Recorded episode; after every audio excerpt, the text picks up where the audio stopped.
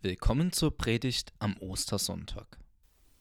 Der Herr ist auferstanden, er ist wahrhaftig auferstanden. Halleluja, Halleluja. Der Herr ist auferstanden, er ist wahrhaftig auferstanden.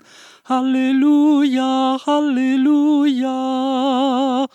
Der Herr ist auferstanden. Ja, das ist er. Das Grab von Jesus ist am Ostermorgen leer. Er ist auferstanden, zurück im Leben. Und damit ist er nicht tot, nicht mehr tot. Er wird es nie mehr sein. Er hat das Leiden und Sterben sozusagen durchschritten und ist wieder im Leben angekommen. Ist damit wieder alles so wie vorher? Nein. Denn Jesus wird nicht bleiben. Er wird die Erde verlassen, zurück in den Himmel gehen. Dann nämlich wird er durch den Heiligen Geist nicht nur an einem bestimmten Ort, sondern überall auf der Erde zugleich sein können. Genau dies versichern wir Christen uns, wenn wir sagen, dass wir in seiner Gegenwart einen Gottesdienst feiern. Dies versichern wir Christen uns, wenn wir Jesus beim Wort nehmen, wenn er sagt, wo zwei oder drei in meinem Namen sich versammeln, da bin ich in ihrer Mitte. Dies versichern wir Christen uns, wenn wir den Missionar Paulus beim Wort nehmen, wenn er sagt, Christus lebt in mir. Wie oft hast du dich aber schon gefragt, was dies alles mit dir zu tun hat? Nun, vielleicht bist du schon länger Christ und dir kommt ein altes Kirchenlied in den Sinn. Jesus lebt, mit ihm auch ich. Das ist der Titel eines wirklich guten Liedes. Die Antwort wäre dann, weil Jesus lebt, lebe auch ich. Er hat nämlich bewiesen, dass er dem Tod ein Ende gesetzt hat. Er hat sich über ihn hinweggesetzt.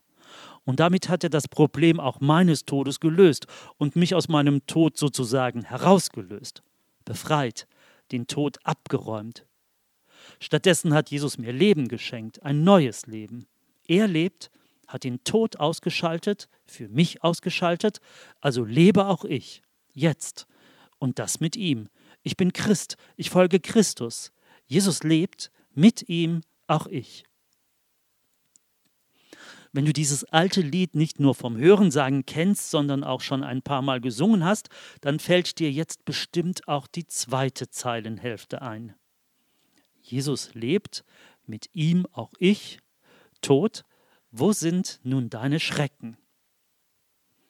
Das lässt uns jetzt schon erahnen, dass es mit Jesus irgendwie über den Tod hinausgeht.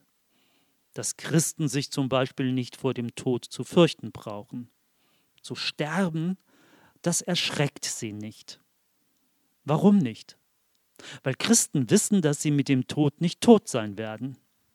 Christen wissen, dass der Tod nur der Vorhang ist, der das Leben auf der Erde von dem Leben im Himmel trennt.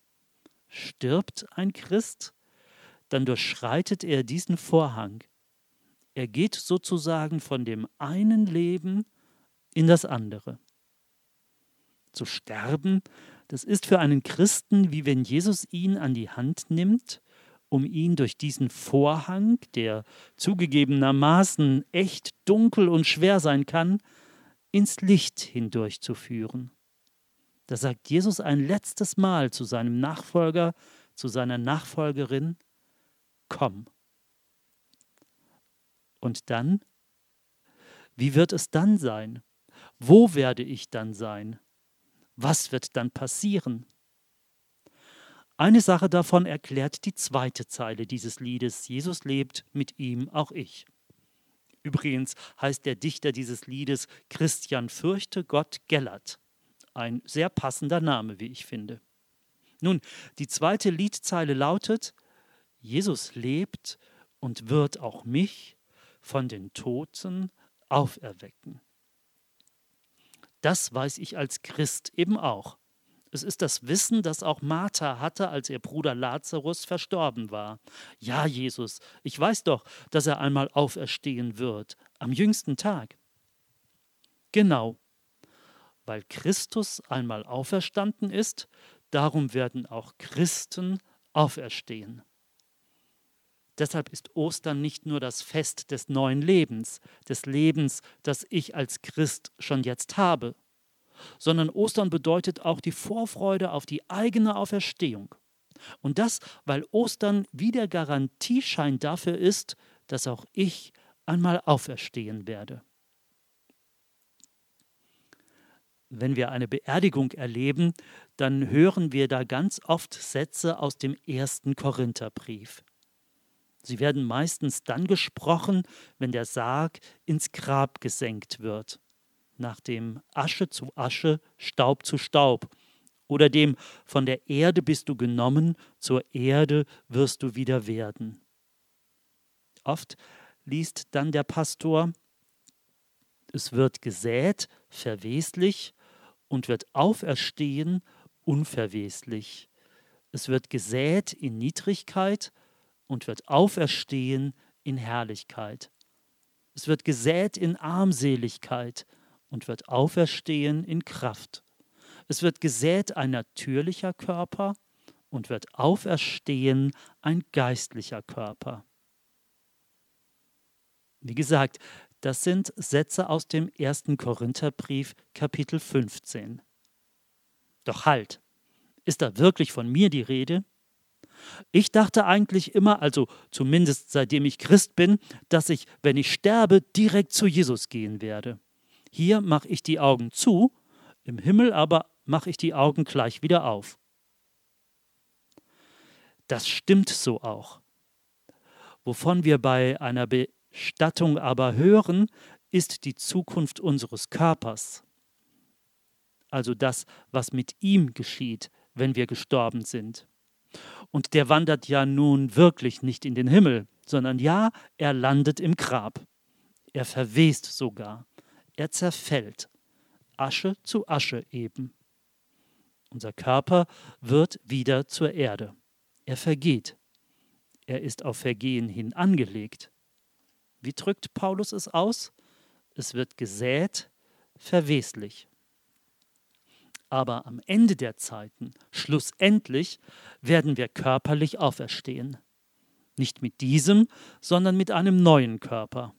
Und der wird ganz anders sein als unser jetziger.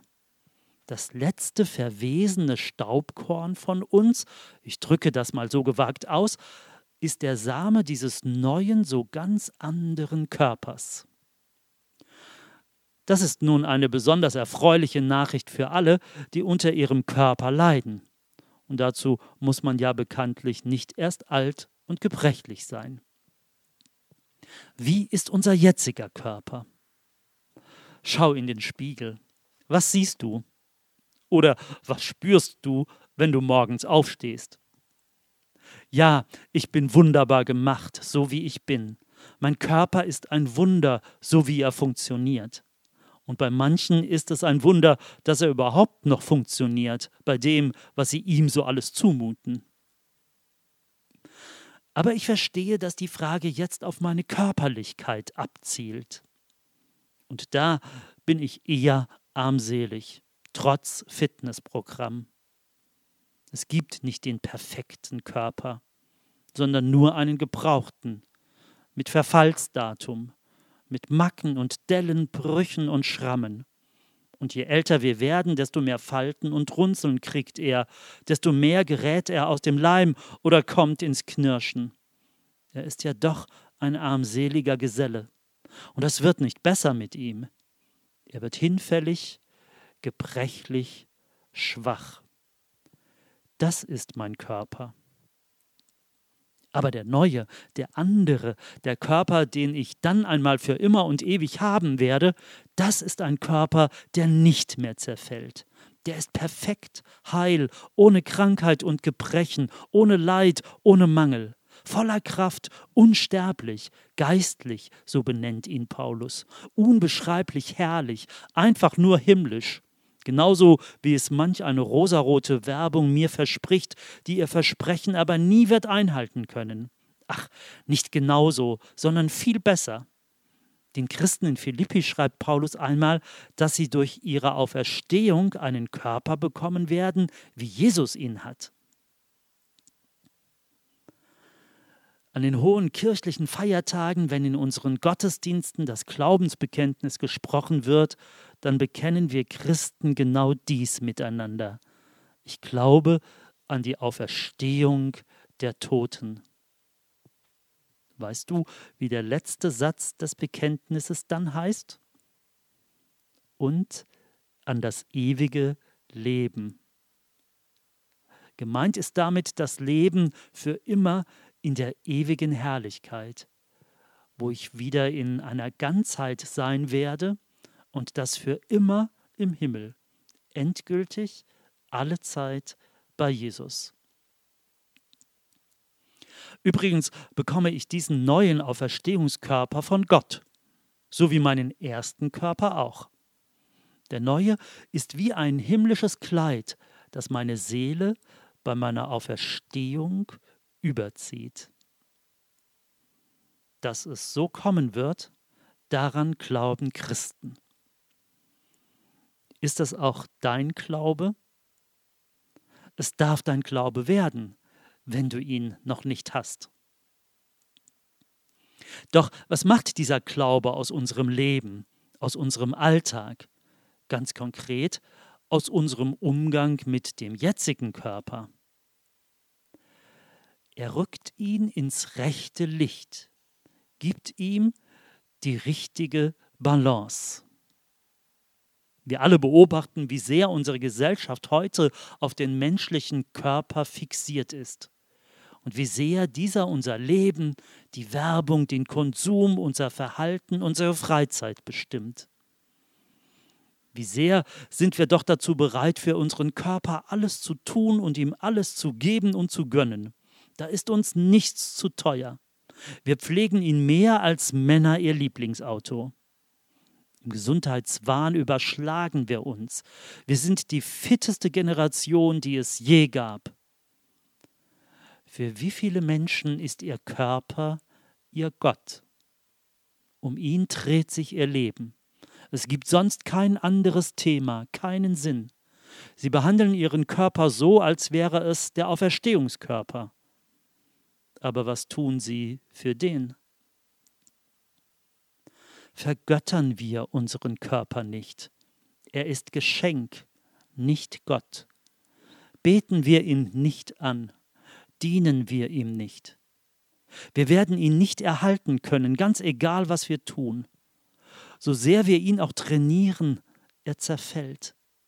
Wir können das durch keinen Sport der Welt aufhalten.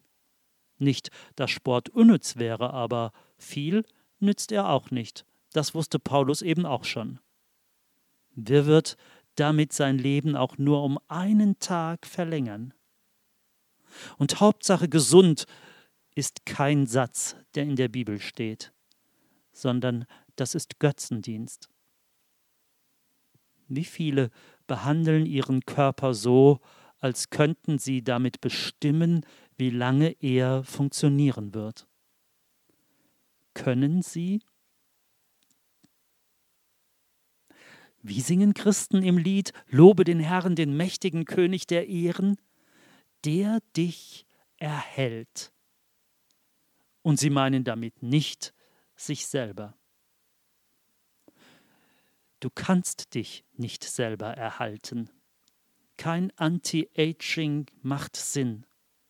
Kein Körperkult dient Gott und dem Zweck, den er mit deinem Leben verfolgt.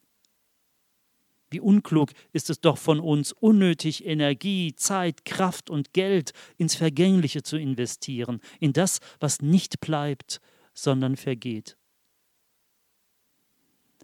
Doch wie machen wir es richtig? So, dass wir Verantwortung für uns wahrnehmen, ohne uns dabei zu versündigen. Ja, gibt es himmlische Prinzipien für den Umgang mit unserem irdischen Körper? Ja, die gibt es. Starten wir mit einem überraschenden Beispiel. Folgen wir unserem natürlichen Drang nach Bewegung und frischer Luft. Wie oft sagen wir doch, jetzt brauche ich aber dringend Bewegung, es zieht mich an die frische Luft. Und dann reagieren wir auf unser Empfinden und tun das. Also meistens. Folgen wir den biblischen Vorbildern. Jesus ist Zimmermann, hat also was Richtiges gelernt, wirklich gearbeitet. Und später ist er Wanderprediger, keine Zimmerpflanze. Der menschliche Körper will und muss arbeiten. Paulus behauptet im Übrigen ja nicht, dass Sport Quatsch wäre. Er gibt ihm bloß den richtigen Stellenwert. Überhaupt leben die Menschen in biblischer Zeit natürlich naturgemäß mehr im Einklang mit der Natur als wir heute. Und wie gesund ist doch für den menschlichen Körper die Anpassung an den göttlichen Biorhythmus, also den Wechsel von Schaffen und Ruhen, das Achten von Tag und Nacht, Sommer und Winter, Alltag und Sabbat. Und ein einfacher Lebensstil, so wie Jesus und die Apostel ihn pflegen, hat noch niemandem geschadet. Wie viel Sinn ergeben auch die biblischen Speisevorschriften im Alten Testament, wenn man sie im Licht einer für den Menschen gesunden Ernährung betrachtet? Und wie oft haben Mose oder Abraham eigentlich genascht? Wie viele Osterhasen auf einmal verdrückt? Auch das liegt in der schöpfungsgemäßen Natur der Sache, dass ein Körper, der nicht Maß hält, aus den Fugen gerät. Doch achten wir Christen nicht deshalb auf unseren Körper, damit wir ihn doch noch irgendwie in den Himmel hinüber retten, denn schließlich kann man ja nie wissen, sondern wir achten ihn, weil er ein uns anvertrautes Gut ist. Und wir gehen mit allem was uns von Gott anvertraut ist, sorgsam um. Zudem ist das klug. Und diesen Rat gibt Paulus nicht nur seinem jungen Freund und Mitarbeiter Timotheus, sondern auch den Gemeindeleitern von Ephesus. Und damit gibt Gott diesen Rat dir und mir. Hab Acht auf dich selbst. Und wir wissen, Gottes Wort ist immer mehr als eine nur freundliche Empfehlung. Deswegen habe ich zwei Bitten. Was Gott dir im Umgang mit deinem Körper deutlich macht, das übersieh nicht. Und wenn dein Körper dir Warnsignale sendet, dann überhöre sie nicht. Werde nicht schuldig an dir selber. Die andere Bitte betrifft deinen Auferstehungskörper. Ach, so wirst du jetzt vielleicht einwenden, für den kann ich doch gar nichts tun. Doch, das kannst du. Es ist nämlich deine Entscheidung, ob du bei jener Auferstehung am jüngsten Tag den himmlischen Auferstehungskörper bekommen wirst oder nicht. Die Entscheidung fällt nicht erst dann, sondern die Entscheidung darüber fällt schon hier, möglicherweise heute. Triff sie, diese Entscheidung. Tausche deinen Tod gegen das Leben, das Gott dir durch seinen Sohn Jesus schenken möchte. Denn auch du sollst mit Jesus leben und du sollst einmal auferstehen zum ewigen Leben. Herr Jesus, ich danke dir von ganzem Herzen, dass du nicht im Grab geblieben bist. Du bist auferstanden, du lebst. Du bist zum Garant dafür geworden, dass auch ich, dein Jünger, nicht im Grabe bleiben werde. Auch ich werde auferstehen und leben. Danke, Herr Jesus, dass du mir dieses ewige Leben geschenkt hast. Unverdient, aus Gnade, weil du mich liebst. Ich möchte dich bitten, dass du mich in diesem neuen Leben schon hier auf der Erde behütest, dass du mir dabei hilfst, es für dich zu leben. Und schenke es mir, dass ich heute und morgen ein Zeuge, ein froher Zeuge sein darf von dir und deiner Auferstehung, dass ich es in meine Umwelt hineintrage. Jesus lebt. Du kannst mit ihm leben. Gib mir dazu Gelegenheit. Gib mir dazu den Mut. Amen. Ich wünsche dir Gottes Segen, ein gesegnetes Osterfest und eine gesegnete neue Woche.